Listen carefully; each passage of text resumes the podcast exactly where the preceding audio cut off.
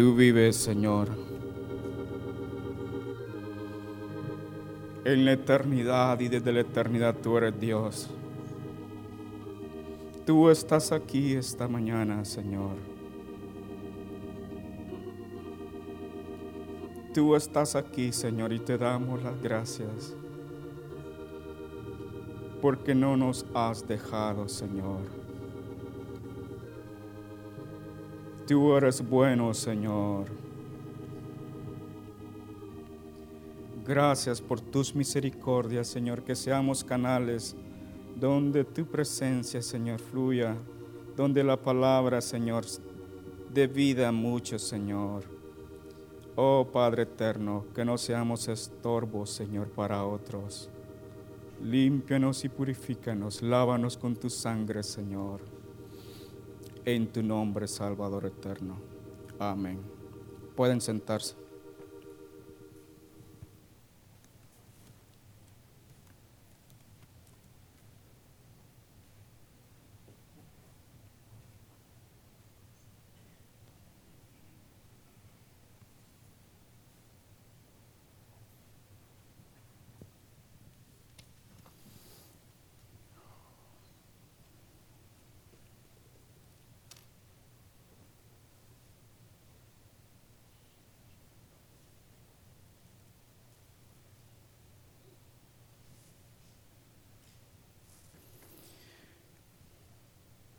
Cada año, el día 10 de septiembre, ¿qué se celebra?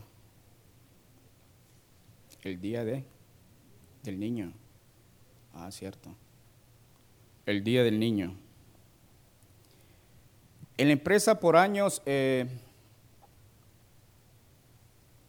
cada septiembre, 10 de septiembre o la misma semana que se está celebrando el Día del Niño, don Juan había dicho, bueno, celebrenle a los niños y se apartaban lugares para celebrarle a los niños de los empleados el Día del Niño. Desde dos años hasta los doce años. Por mucho tiempo.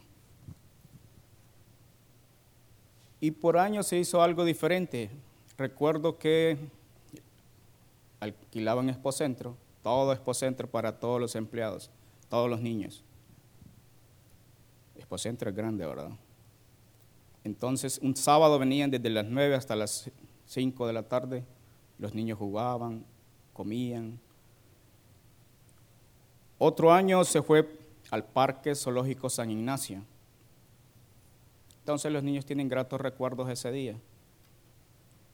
Otro año se fue al Parque Acuático de Wonderland. Los niños les gusta el agua, ¿verdad? Ellos son felices en el agua. Y otro año se llevó a los niños a conocer el lugar donde trabajan sus padres.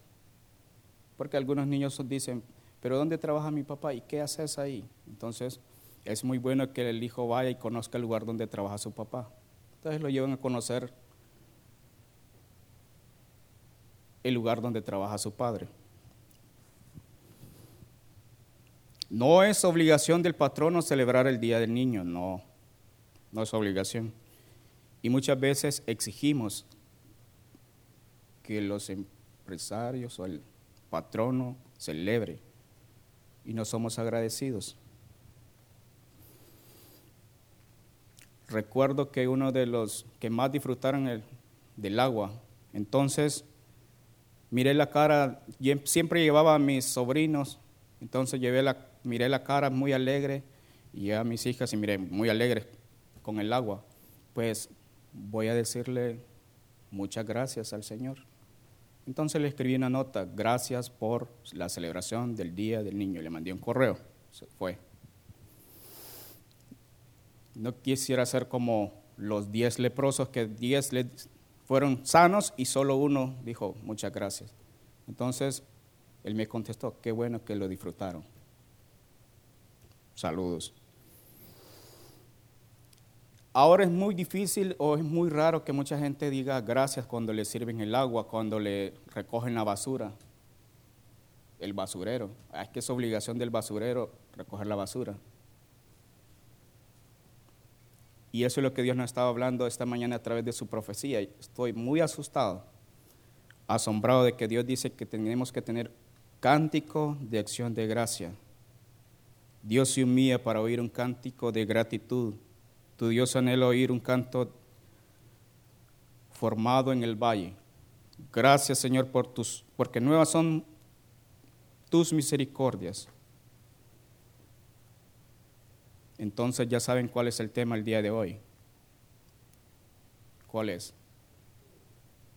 Dad gracias en todo.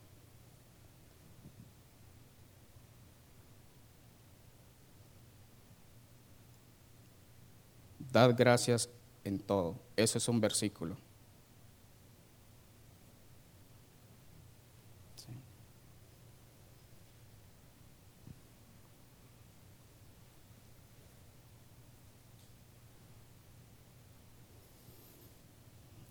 Este es nuestro tema, dad gracias en todo. Gracias Dios.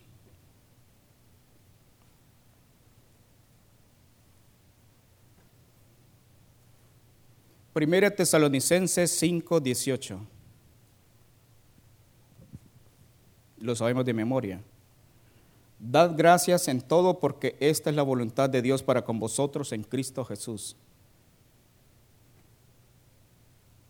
Dad gracias. Hoy es un lindo día para dar gracias a Dios por este nuevo amanecer. Gracias Señor.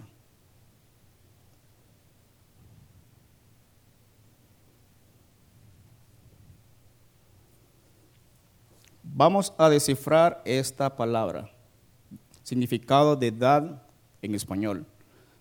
Dar viene del verbo dar, ¿sí? Dar significa donar.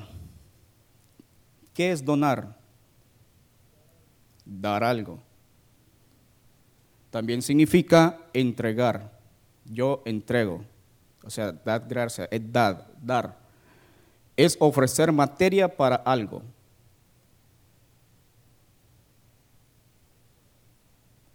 Es también conferir o proveer. Cuando le dice dar, va a donar, va a entregar, va a ofrecer materia para algo, va a conferir, va a proveer, va a ordenar, aplicar. También es conceder, otorgar. Y en inglés, traducido al español, ¿qué es?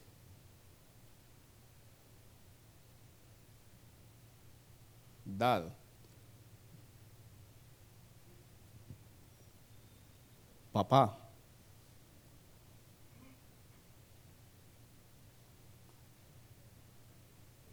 Es papá. Papá, gracias. A veces no somos agradecidos, no le decimos gracias a nuestros padres. Y en todo.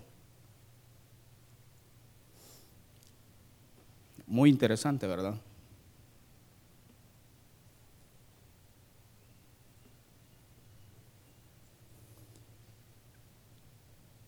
Entonces dar, dice dad.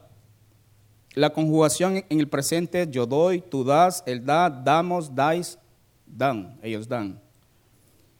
En imperfectos es daba, dabas, daba, dábamos, dabais y daban.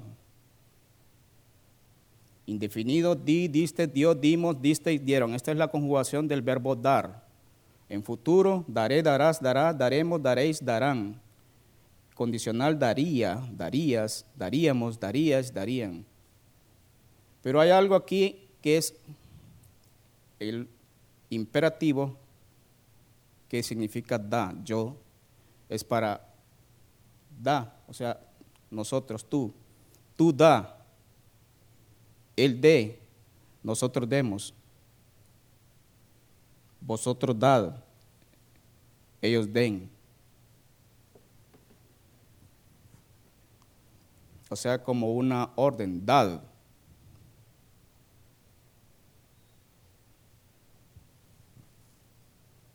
La siguiente palabra, ¿qué, es? Después de dad, gracias, muchas gracias. Gracias es expresión usada para manifestar agradecimiento a alguien. Gracias, gracias por haber venido. Agradecer a una persona o a una cosa expresa que algo se realiza por causa de una persona o cosa. Y es una expresión de alegría por algo esperado, con ansiedad. Gracias. Cuando le entregan un regalito que se pone enojado, dice gracias, ¿verdad? Entonces la, la acción de gracia viene acompañado con un presente.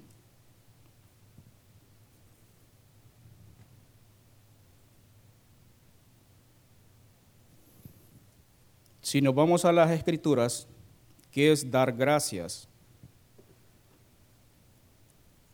Vayamos a Levíticos 7, 12.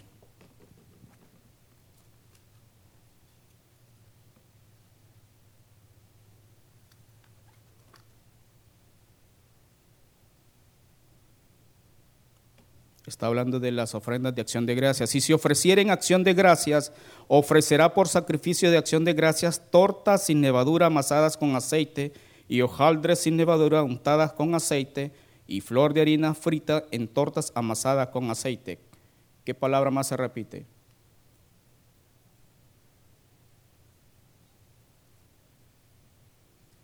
Aceite.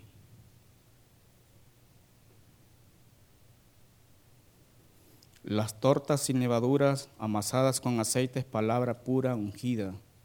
Levadura nos habla también de la corrupción. Es una masa fermentada debido a la levadura. En el pan se facilita la corrupción del pan por hongos. Entonces, tortas sin levaduras. ¿Quién dijo yo soy el pan de vida? Jesús.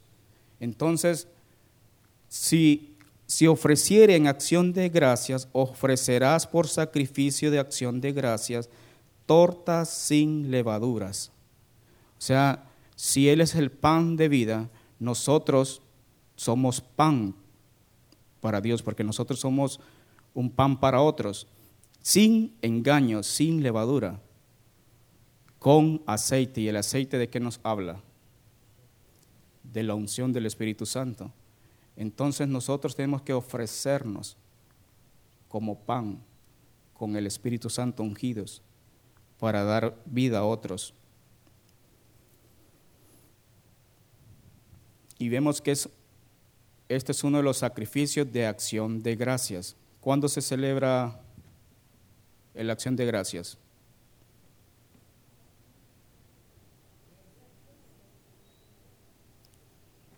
El jueves se celebra el 22 de noviembre.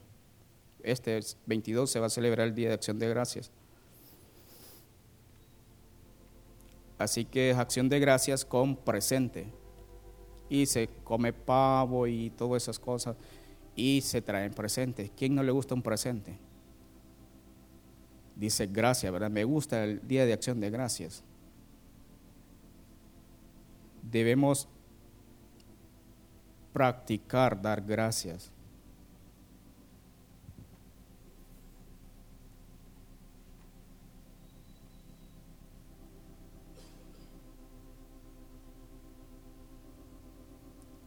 Y muchas veces no tenemos un corazón agradecido.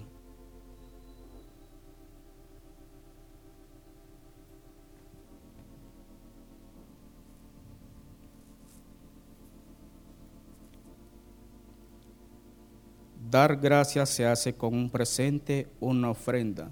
No solo presentarse y decir gracias, sino se trae una ofrenda, ofrenda de acciones de gracias.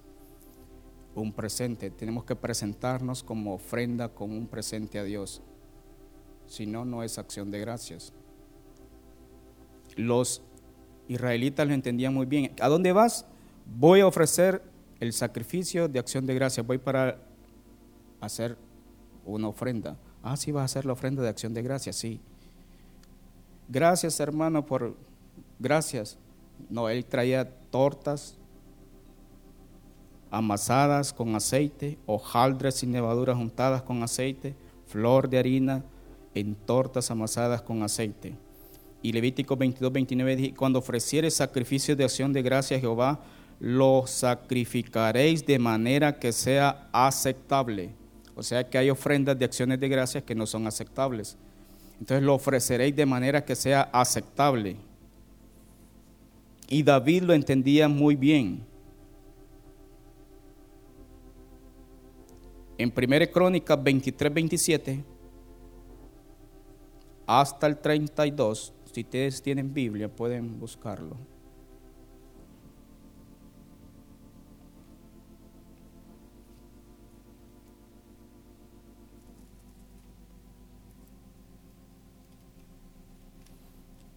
Así que conforme a las postreras palabras de David se hizo la cuenta de los hijos de Leví de 20 años arriba.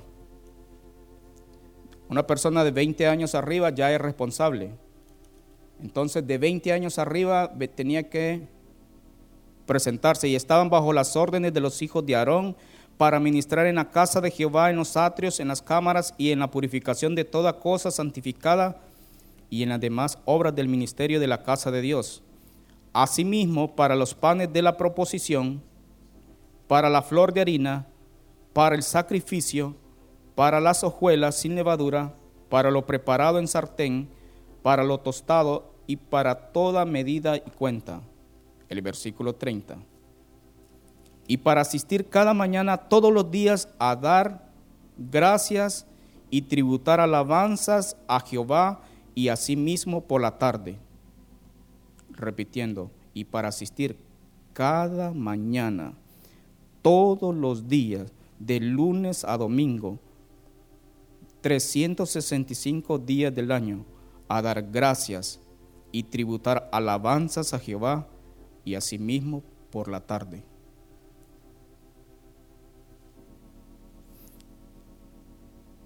Y para ofrecer el 31 todos los holocaustos a Jehová los días de reposo, lunas nuevas y fiestas solemnes, según su número y de acuerdo con su rito, continuamente delante de Jehová.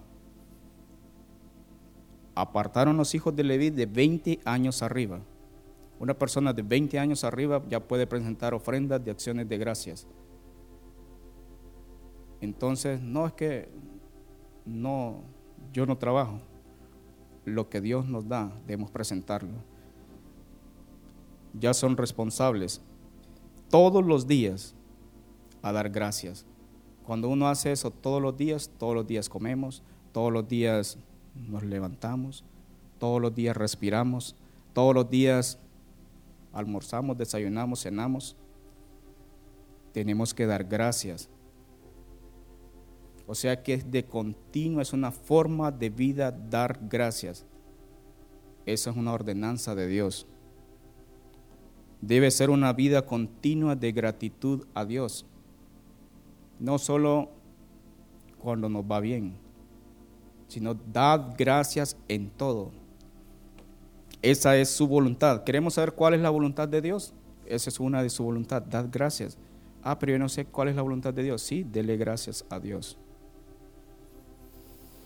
Si no es fácil ser agradecido, es muy difícil conocer cuál es la voluntad de Dios para nuestras vidas. Porque no soy agradecido, no, Dios no me va a decirme cuáles es las otras cosas que Él quiere que hagamos.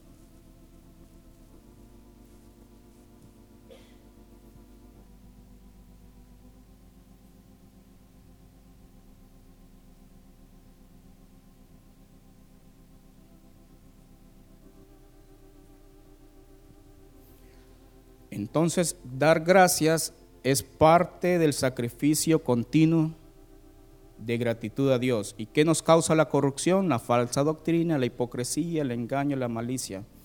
Y aquí ya leímos para asistir cada mañana, todos los días, a dar gracias y tributar alabanzas a Jehová y asimismo por la tarde.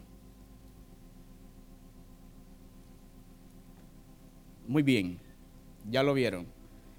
Cierto día nos hace ocho sábados, apareció y vino a nosotros una joven, ¿cómo se llamaba?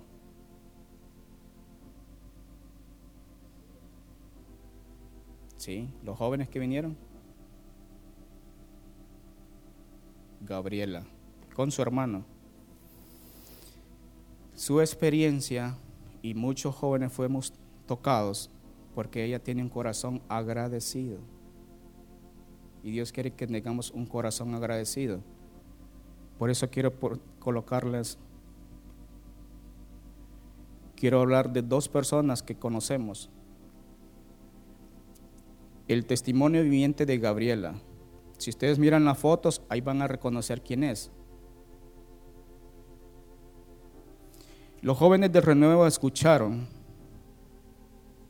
el testimonio de Gaby, una joven de 28 años de edad, sobrina de la hermana Lisette, que vive por la misericordia de Dios después de ser operada de un tumor cerebral y ella con un corazón agradecido por lo que Dios está haciendo en su vida, no cesa de glorificar a Dios.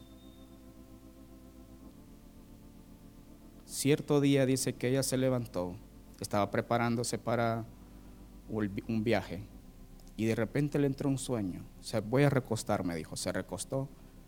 ¿Y quienes se recuestan y piensan que no se van a levantar?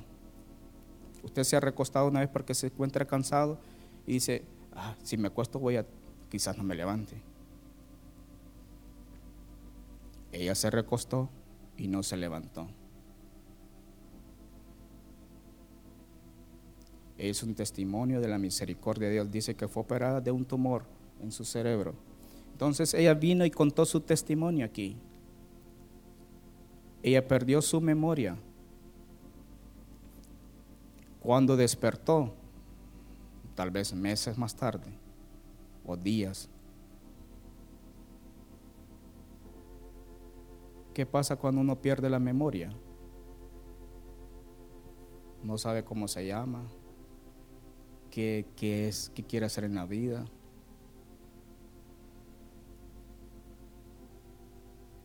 Perdió la memoria. Un joven está con muchas ilusiones de seguir en la vida y hacer... Ella tenía, dice, un deseo de servir a los niños que están con discapacidad, a niños especiales. y ese deseo Dios lo está cumpliendo en su vida. Imagínense pasar por el fuego para que ella cumpla el deseo de Dios, su voluntad en su vida.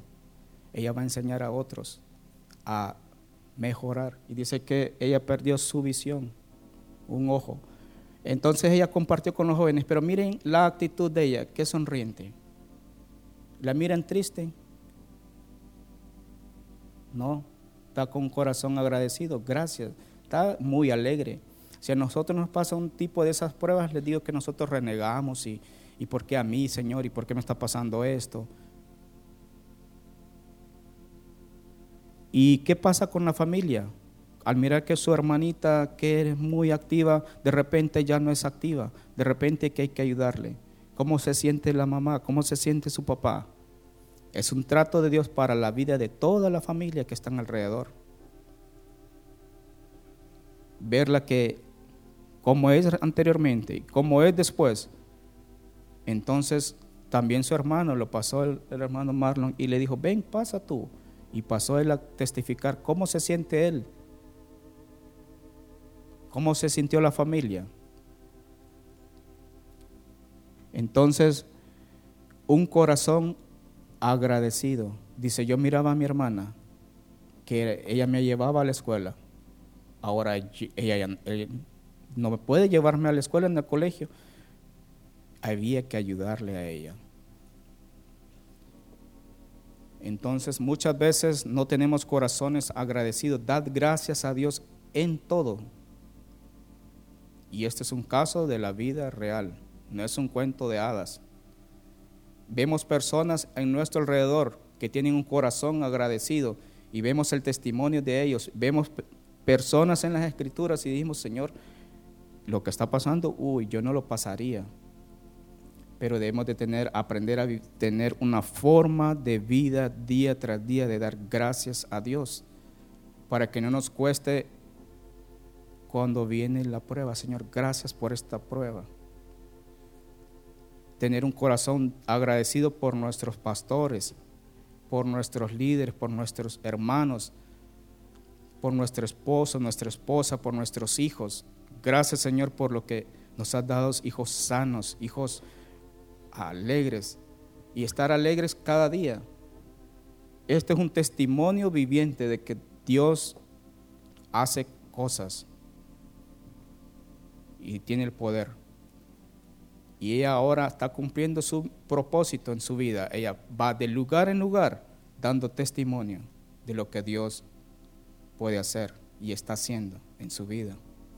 Teniendo un corazón agradecido. Al principio no entendemos y decimos, pero ¿por qué? No estaba preparado. El Señor tiene su tiempo perfecto para cada uno.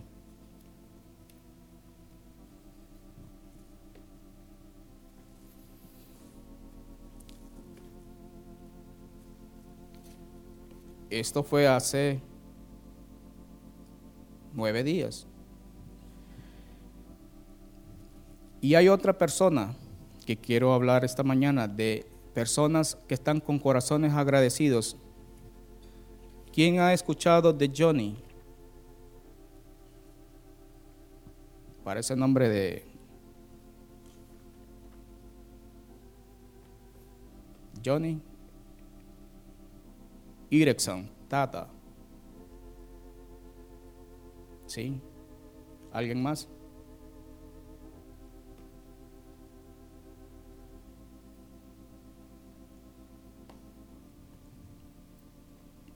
Nació el 15 de octubre de 1949. 15 de octubre, hace 21 días, ella estaba cumpliendo 69 años. En Baltimore, la ciudad más grande de Maryland, a solo 50 kilómetros de Washington, la capital de Estados Unidos. Johnny tiene tres hermanas y es la hija menor del matrimonio formado por John y Lindy Erickson, una familia americana de clase media trabajadora.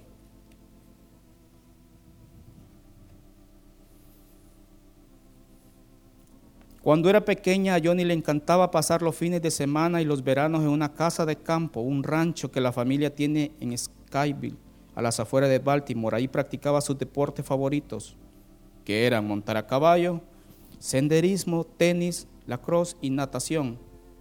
El accidente que cambió su vida para siempre ocurrió precisamente practicando natación.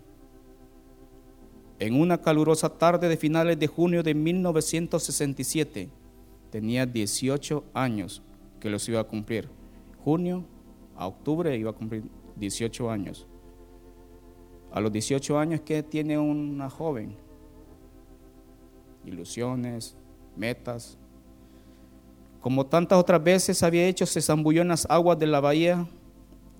Sin embargo, algo fue terriblemente mal y como ella recuerda, sentí que mi cabeza chocaba contra algo duro y resistente. En ese momento torpe y locamente mi cuerpo cayó sin control.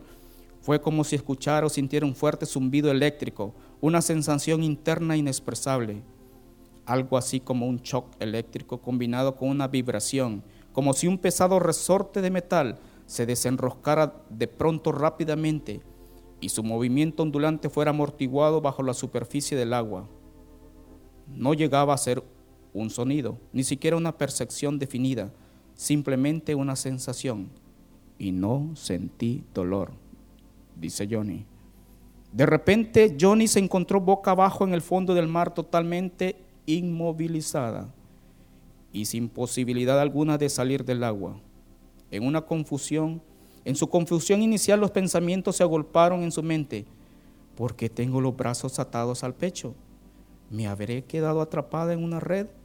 ¿Estoy en un sueño? No, estoy consciente porque me doy cuenta de lo que está pasando. Sabía que sus pulmones no podrían aguantar mucho más sin respirar.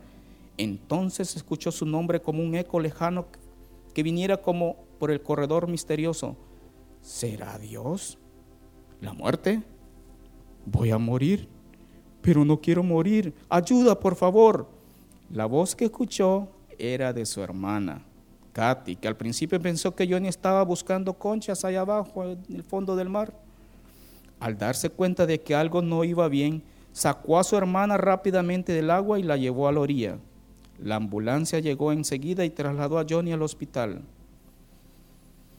Cuando Johnny ingresó en el hospital tenía la esperanza de que en cuanto descansara un poco y comiera algo se le pasaría el entumecimiento que sentía en sus miembros.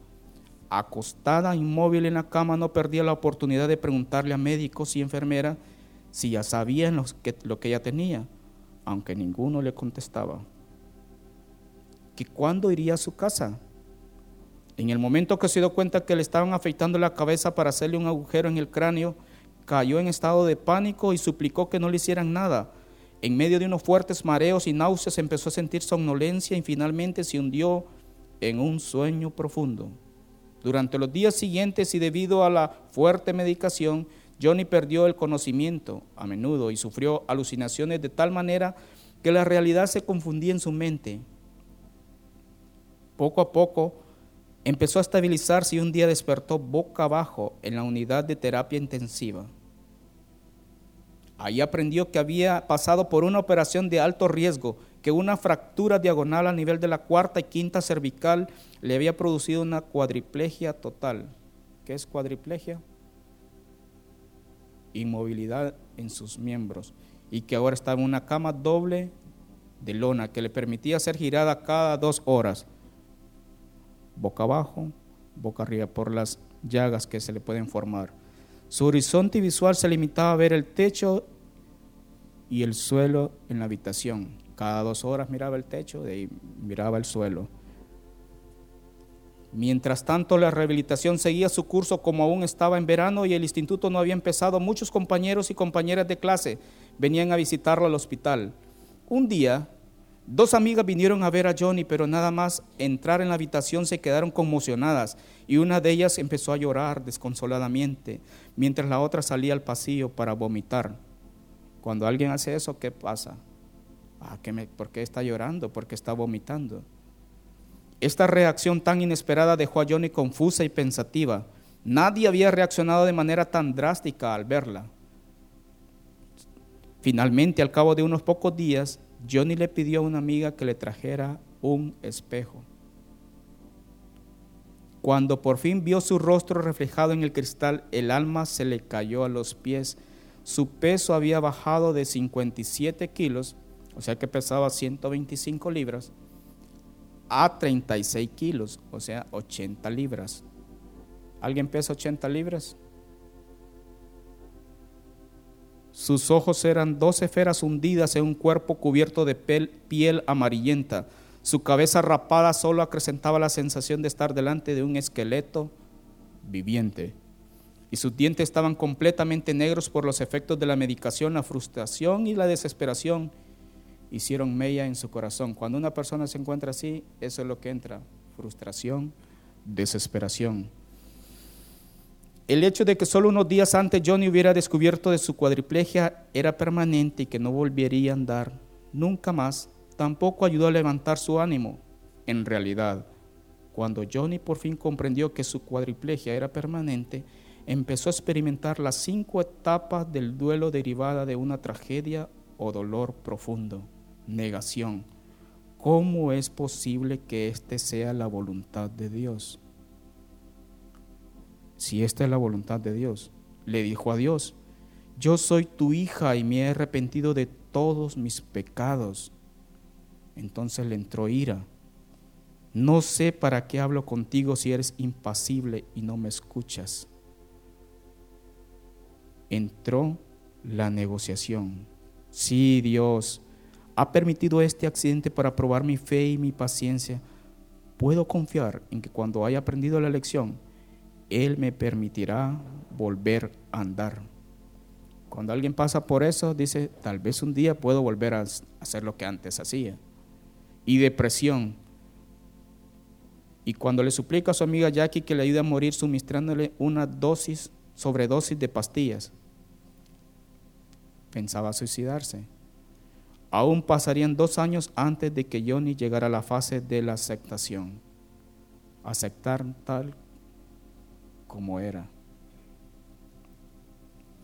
No todo eran malas noticias para la familia Erickson. Tres meses después del accidente, en octubre del 67, los médicos certifican la mejoría de Johnny y recomiendan que sea trasladada a Greenox, un centro de rehabilitación especializado. Ahí empezó a realizar ejercicios regulares para fortalecer los músculos de los hombros y del cuello. También comenzó un doloroso proceso para volver a sentarse, cosa que no había hecho desde el accidente. La primera vez que consiguió ponerse sentada sintió fuertes dolores, junto con mareo y náuseas. Unos días más tarde se descubrió que los huesos raspaban y rompían la piel, por lo cual tuvo que operarse para limar los huesos que le estaban saliendo. O otra operación.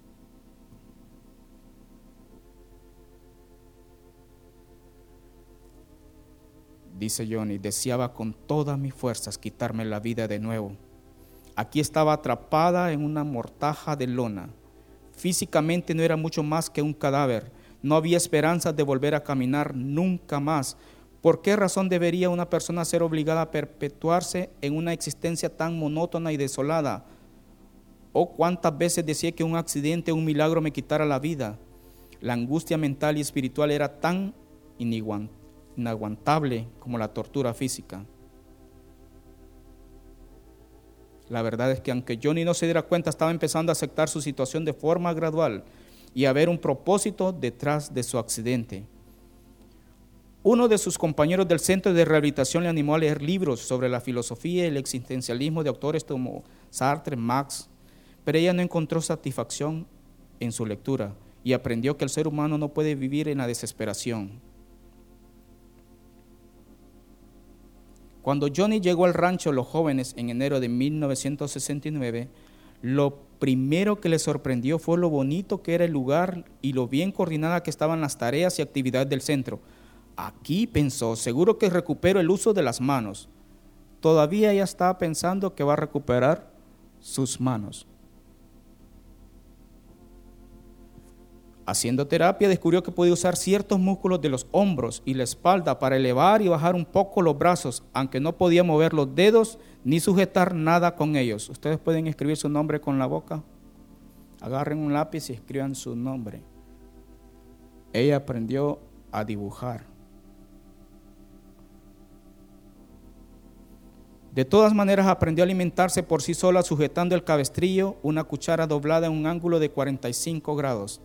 También, después de mucho esfuerzo y contrariedades, consiguió manejar una silla de ruedas, lo cual le produjo una enorme satisfacción personal y un gran sentimiento de libertad. Todos, a veces y muchas veces, nos sentimos incómodos cuando no somos, no podemos movernos por nuestra cuenta, necesitamos independencia, que, o que nos estén llevando es difícil. Imagine cómo se sentía esta joven que tenían que hacerle todo. Tres meses más tarde los médicos le dijeron a Johnny que había superado con éxito la terapia y que ya estaba lista para irse a casa. Pero cuando Johnny le preguntó a su doctor que cuándo podría volver a usar las manos, este le confirmó lo que ella más temía. Nunca. Nunca vas a volver a poder utilizar tus manos. ¿Cómo le caería esa noticia? Un pensamiento golpeó salvajemente su mente, siempre sería una cuadriplégica, siempre dependiendo de otros, siempre inválida. Entre lágrimas escribió una carta a Nick, su novio, desde antes del accidente diciéndole que nunca sería una esposa completa y que lo dejaba libre para que iniciara una vida normal con otra chica, sonriente por fuera, pero con una ira interna dentro de sí, con resentimientos Johnny volvió a casa de sus padres en la primavera. Dos años habían transcurrido desde el accidente, 18 más 2 son 20 años tenía ella. Cuando Diana, una de las hermanas de Johnny, le presentó a Steve, un amigo suyo. Steve era un chico de solo 16 años, pero muy maduro espiritualmente. Johnny tenía 20 y el chico tenía 16. Con un gran conocimiento de las escrituras, Johnny empezó a madurar en su fe cristiana y abrirse al mundo que le rodeaba. Steve le enseñó a compartir su testimonio con un grupo de jóvenes de su iglesia. Aunque Johnny se puso muy nerviosa, el resultado fue satisfactorio. Para cuando llegó el mes de septiembre, Johnny estaba asistiendo a la universidad, citando sus palabras. Lentamente adquirí confianza, especialmente al ver que la gente mostraba interés en lo que yo decía. qué lindo es, ¿verdad?, ver a personas que son especiales y con una alegría en su rostro. En mi interior sentía que Dios me estaba preparando, que de alguna manera algún día podría aprovechar lo que estaba aprendiendo y estaba agradecida a Dios por todo lo que me daba. De forma gradual, Johnny empezó a tener una vida más normal. Estudiaba en la universidad, cantaba en un coro, colaboraba como monitor y consejera espiritual en campamentos y retiros y compartía su fe y testimonio. Yo sabía que Dios estaba obrando en mi vida para crear gracia y sabiduría a partir del caos, del dolor y la desesperación. Todas estas experiencias comenzaron a tomar forma visible a través de mi arte. Al principio dibujaba de puro placer, luego para ocupar mi tiempo, finalmente para expresar mis sentimientos de lo que Dios estaba haciendo en mí. Ella aprendió a dibujar. Un día un ejecutivo cristiano del mundo de los seguros que estaba visitando a John, su papá, vio uno de los dibujos que su hija Johnny colgado en la pared de la oficina. El hombre quedó profundamente impresionado. Organizó una exposición en un restaurante local. Cuando llegó la mañana, Johnny fue llevado en un coche a la exposición, encontró la calle principal bloqueada por completo por una multitud, una banda de música, la prensa, la televisión, también estaban allí. Johnny no sabía qué pensar de todo aquello y esperaba que fuera una reunión familiar. La televisión y la prensa local la entrevistaron y al poco tiempo se encontró mostrando sus obras y compartiendo su testimonio por todo el país. Incluso realizó una gira por la Casa Blanca, donde entregó uno de sus dibujos a la entonces primera dama americana Pat Nixon. Hacia el final del verano de 1974, Johnny recibió una llamada para ser entrevistada en el Today Show de New York, en uno de más antiguos y prestigiosos de Estados Unidos, cuya audiencia en aquellos años era de 20 a 30 millones de personas escuchando y viéndolo. Comenzaron a llegar invitaciones de programas de radio y televisión, revistas, compañías, iglesias, ministerios, asociaciones.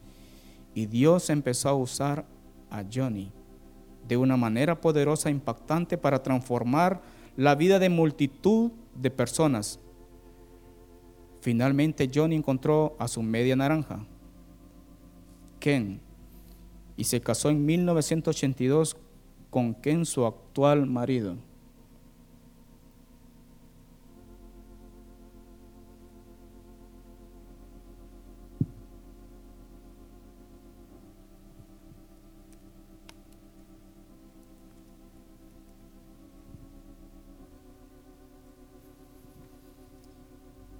Dar gracias no es una cuestión de sentirse agradecido, es un tema de obediencia. Y usted la mira muy sonriente, practicando esquí.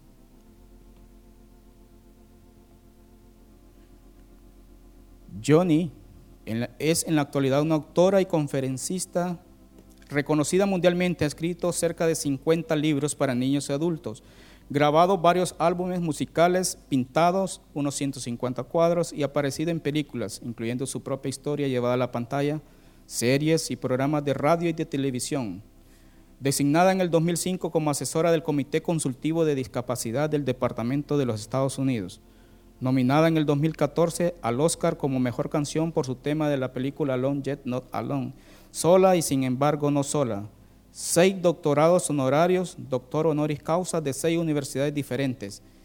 Johnny llegaría a afirmar, prefiero estar en esta silla conociendo a Jesús que estar de pie sin Él.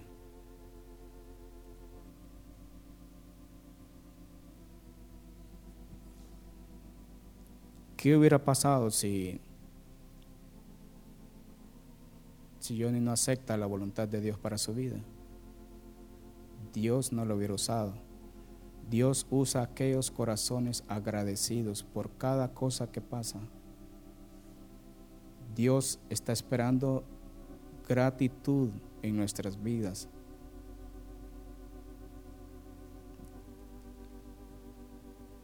Dar gracias no es una cuestión de sentirse agradecido, sino es obedecer.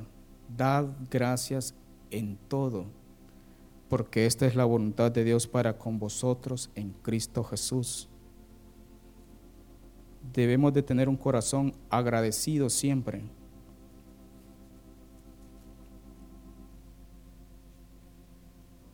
En el Nuevo Testamento encontramos a diez que fueron limpiados, fueron sanos, los leprosos. Vayan y preséntese al sumo sacerdote. Cuando uno es sano, cuando uno es recibe una bendición, lo primero es tener un corazón agradecido. Dice que todos fueron, el camino fueron sanos. Ah. Pero de pronto, quizás unos cinco minutos adelante, se mira, uno se acuerda y ya estoy sano, tengo que agradecer al que lo hizo. Y él vino corriendo y se presentó. Y dice, era un samaritano, no era ni un judío, sino un samaritano. Dios quiere que tengamos corazones agradecidos y una forma de vida en el fin. Apocalipsis 11, 16 y 17.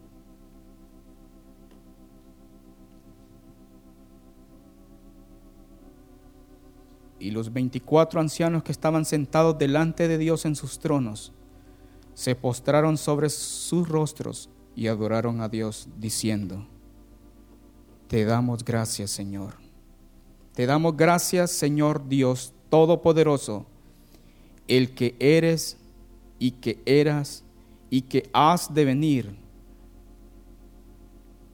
Ese coro lo cantamos, porque has tomado tu gran poder y has reinado. Tú eres santo. Señor, gracias por lo que tú haces en nuestras vidas. Cuando tus proyectos no salen como tú quieres. Gracias, Señor, por lo que tú estás haciendo en mi vida. Cuando todo te va mal, gracias Señor por lo que me está pasando. Un corazón agradecido le da gloria a Dios, porque en aquel día Dios se llevará la honra. Por eso le presenté dos personas vivientes que tan, son testimonio para nosotros de estar siempre agradecidos con el Señor, puestos en pie. Y piensen en aquellas cosas que el Señor ha hecho en sus vidas, de darle gracias a Dios por el aire que respiramos.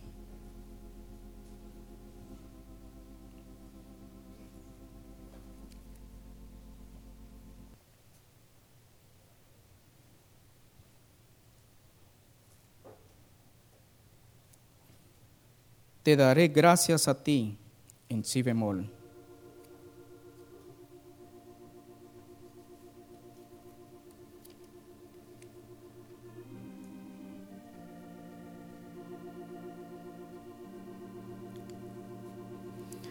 Te daré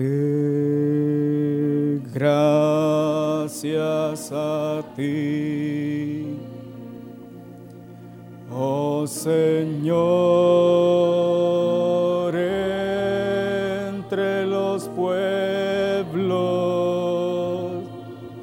te cantaré salmos a ti.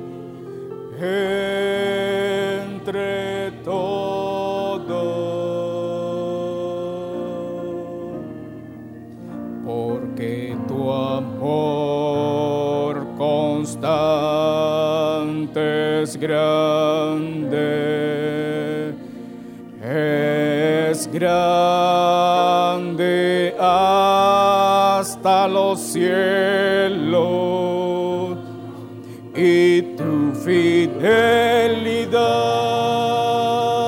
tu fidelidad las nubes alcanzan.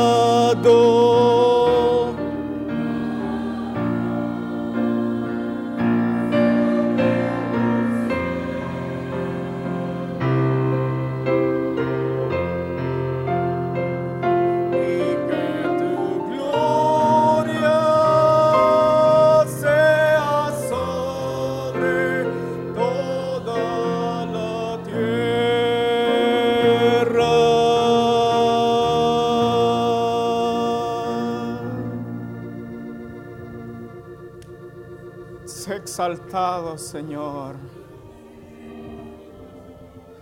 Sobre los cielos, Señor. Oh, te damos gracias, Señor.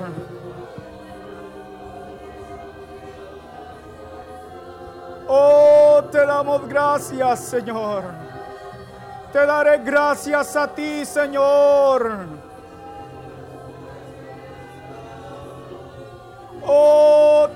Gracias, Señor, esta mañana.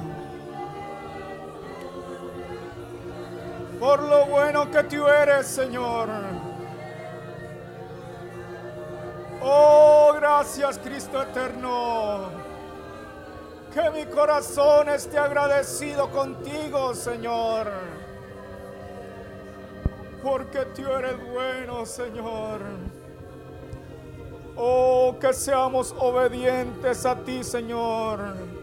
Viviendo una vida, Señor, de agradecimiento día tras día. Viviendo, Señor, una vida de continuamente, Señor dándote las gracias, Señor, por tus miles misericordias. Oh, gracias, Señor.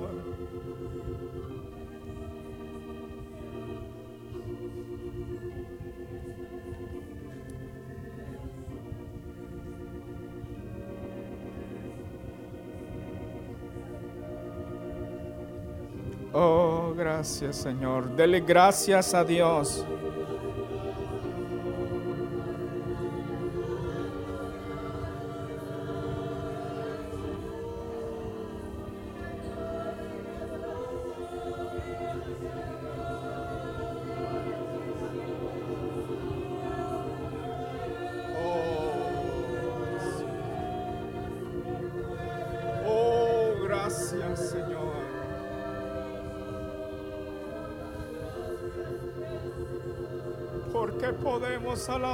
Señor, porque podemos levantar nuestras manos, Señor.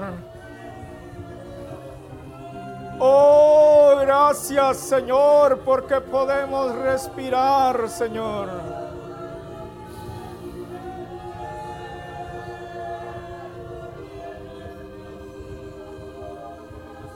Oh, Señor. Tú haces las cosas perfectas, Señor. Tú haces las cosas perfectas en tu tiempo, Señor. Oh, gracias Cristo eterno por tus miles misericordias, Señor.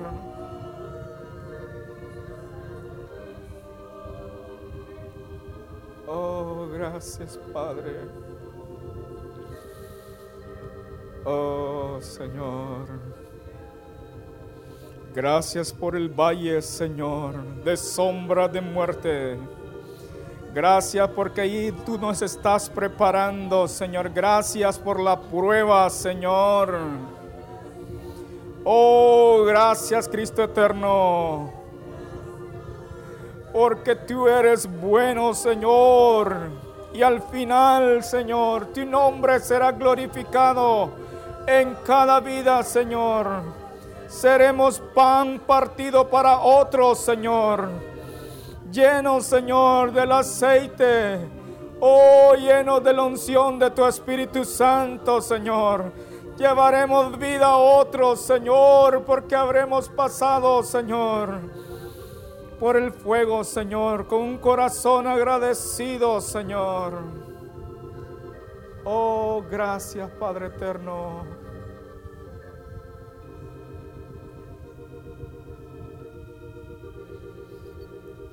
Termina la obra, Señor, en cada corazón, Padre eterno. En nuestros pastores, Señor, en cada hermano, Señor, que está escuchando, Padre. Tú conoces su situación, Señor. Oh, por los hermanos, Señor. En Colombia, Señor. Padre, gracias por sus vidas, Señor, y sosténlos. Oh Señor, guíalos, Padre eterno. Oh Padre, por cada hermano que está pasando, Señor, en pruebas, en tribulaciones, Señor. Gracias, Señor, que con todo nuestro corazón, Señor, estemos agradecidos contigo, Padre.